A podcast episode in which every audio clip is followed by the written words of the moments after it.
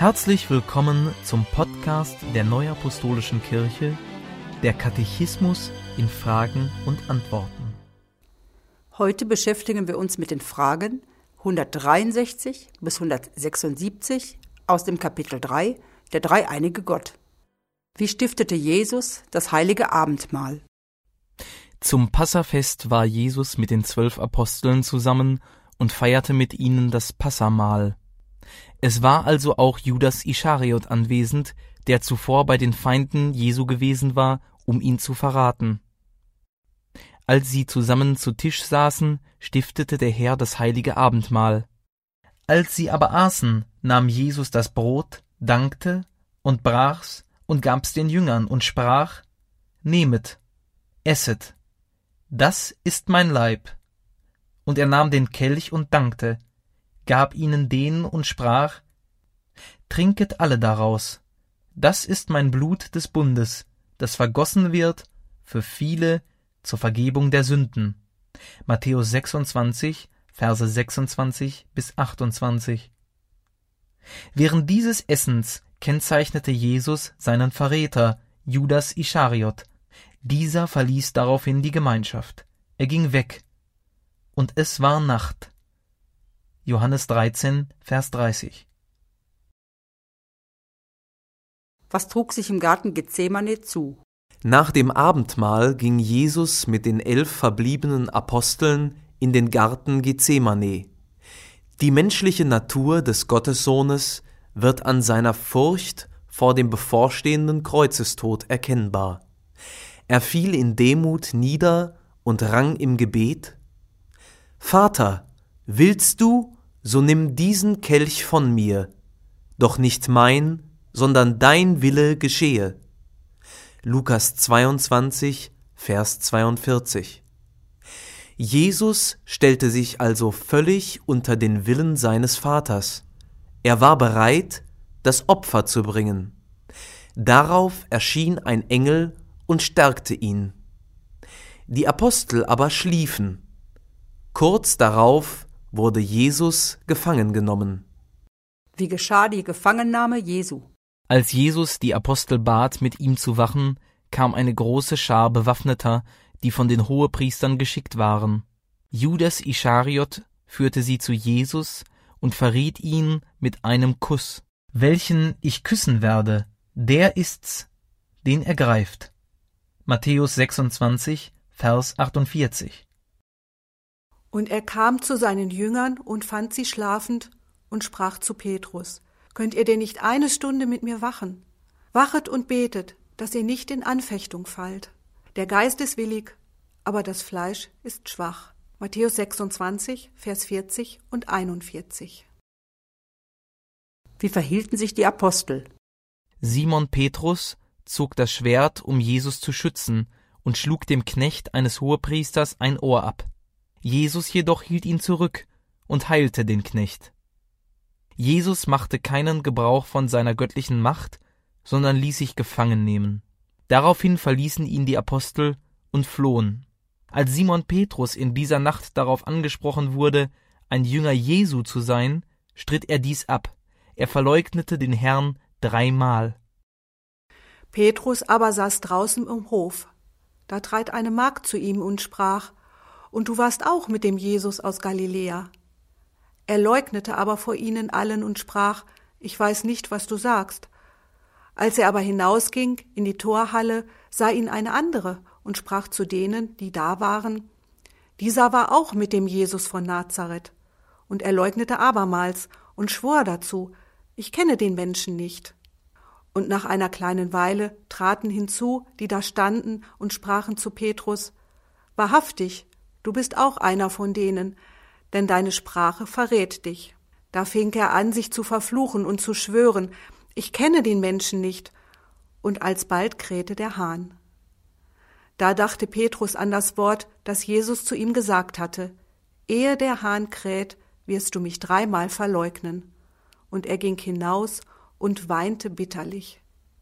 Matthäus 26, Vers 69 bis 75. Warf Jesus später den Aposteln ihr Verhalten vor? Nein, Jesus kannte die menschlichen Schwächen auch seiner Apostel, doch warf er sie ihnen nicht vor. Er begegnete ihnen nach seiner Auferstehung mit dem Gruß des Friedens.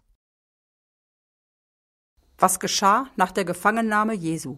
Der Hohe Rat, die Hohepriester und Schriftgelehrten, sprach Jesus wegen Gotteslästerung des Todes schuldig. Die Gotteslästerung wurde darin gesehen, dass er sich als Sohn Gottes bekannte. Was tat Judas Iskariot nach der Verurteilung Jesu? Nachdem Jesus zum Tod verurteilt worden war, bereute Judas Ischariot seinen Verrat, und er brachte die dreißig Silberlinge den Hohepriestern zurück. Diese wollten mit ihm nichts mehr zu tun haben. Darauf warf er das Geld in den Tempel, ging fort und erhängte sich. Wie erging es Jesus vor Pilatus und Herodes? Nachdem Jesus vom Hohen Rat, der höchsten Behörde in Judäa, verurteilt worden war, wurde er von dem römischen Statthalter Pontius Pilatus verhört. Dieser war zuständig, da die Juden damals von den Römern beherrscht wurden. Pilatus hielt Jesus für unschuldig und überstellte ihn an Herodes mit Beinamen Antipas, den König der Juden. Da den Juden die Vollstreckung der Todesstrafe von den Römern untersagt war, sandte Herodes Jesus wieder zu Pilatus zurück. Dieser ließ Jesus geißeln. Das Volk forderte Jesu Kreuzigung und lastete ihm an, sich als König der Juden gegen den römischen Kaiser erhoben zu haben. Darauf stand die Todesstrafe. Pilatus meinte, einen Weg zu wissen, Jesus die Freiheit zu schenken. Da zum Passafest ein Verurteilter begnadigt werden konnte, sollte das Volk entscheiden, ob Jesus oder der Verbrecher Barabbas freigelassen würde. Aufgehetzt von den Hohepriestern und Ältesten wählte das Volk Barabbas. Um zum Ausdruck zu bringen, dass er für das nun Folgende nicht verantwortlich sei, wusch sich Pilatus vor dem Volk die Hände und sprach Ich bin unschuldig an seinem Blut. Matthäus 27, Vers 24. Er ließ Jesus nochmals geißeln und übergab ihn den Soldaten zur Kreuzigung. Wie verhielt sich Jesus in seinem Leiden? Jesus ließ alle Misshandlungen, Demütigungen und Lästerungen still über sich ergehen. Auch als man ihm zur Verhöhnung eine Dornenkrone auf das Haupt setzte, ertrug er dies mit Würde. Wo endete der Leidensweg Jesu? Jesus wurde auf Golgatha ans Kreuz geschlagen. Zusammen mit ihm wurden zwei Verbrecher gekreuzigt. Das Kreuz Jesu stand in der Mitte. Hier erfüllte sich die Prophezeiung aus Jesaja 53, Vers 12. Der Herr wurde den Übeltätern gleichgerechnet, also wie ein Übeltäter behandelt. Die schweren Leiden Jesu mündeten in einen grausamen Todeskampf, bis er schließlich nach Stunden verstarb. Wer ist schuld am Tod Jesu? Durch die Mitwirkung des römischen Statthalters sind Verurteilung und Hinrichtung Jesu nicht allein Angelegenheit des jüdischen Volkes, auch Heiden sind daran beteiligt. Alle Menschen aller Zeiten sind Sünder und laden Schuld auf sich. Jesus starb für die Sünden aller Menschen. Deshalb tragen letztlich alle Menschen Schuld am Tod Jesu. Was waren die letzten Worte Jesu am Kreuz? Traditionell werden die letzten Worte Jesu, die in den Evangelien unterschiedlich überliefert sind, in die nachstehende Reihenfolge gebracht. Vater, vergib ihnen, denn sie wissen nicht, was sie tun. Lukas 23, Vers 34. Jesus trat für alle ein, die ihn ans Kreuz gebracht hatten und denen die Tragweite ihres Handelns nicht bewusst war. Hier erfüllte Jesus das Gebot der Feindesliebe auf einzigartige Weise. Wahrlich, ich sage dir, heute wirst du mit mir im Paradies sein. Lukas 23, Vers 43. Jesus wandte sich dem reuigen Übeltäter zu, der ihn um Gnade gebeten und ihn als Heiland bekannt hatte. Als Paradies wird hier der jenseitige Aufenthaltsort der Frommen und Gerechten verstanden. Frau, siehe, das ist dein Sohn. Siehe, das ist deine Mutter. Johannes 19, Verse 26 und 27. Jesus vertraute seine Mutter Maria dem Apostel Johannes an. Hier zeigt sich die Fürsorge und Liebe Christi, der sich trotz eigener Not für den Nächsten einsetzte. Maria wird in der christlichen Tradition als Sinnbild der Kirche gedeutet. Diese wird unter die Obhut des Apostelamtes gestellt, das durch Johannes repräsentiert wird. Mein Gott, mein Gott, warum hast du mich verlassen? Markus 15, Vers 34. Mit diesen Worten aus Psalm 22 wenden sich fromme Juden in der Todesnähe an Gott. Sie beklagen damit einerseits das Gefühl der Ferne Gottes, bezeugen jedoch andererseits den Glauben an Gottes Macht und Gnade. Auch Jesus benutzte diesen unter Menschen in Todesnot üblichen Ausspruch. Mich dürstet. Johannes 19, Vers 28. Jesus hatte im Todeskampf Durst und wollte etwas zu trinken. Dieses Wort steht zudem mit Psalm 69, Vers 22 in Verbindung. Sie geben mir Galle zu essen und Essig zu trinken für meinen Durst. Es wird auch so ausgelegt, dass Jesus den Leidenskelch bis zur Neige trinken musste, also bis zum Ende leiden musste. Es ist vollbracht. Johannes 19, Vers 30. Es war um die neunte Stunde, das heißt am frühen Nachmittag, als diese Worte gesprochen wurden. Jesus hat das Opfer zur Erlösung der Menschen gebracht. Vater, ich befehle meinen Geist in deine Hände. Lukas 23, Vers 46. Daraus wird deutlich, dass Jesus Christus auch im Augenblick des Todes völlig seinem Vater vertraute.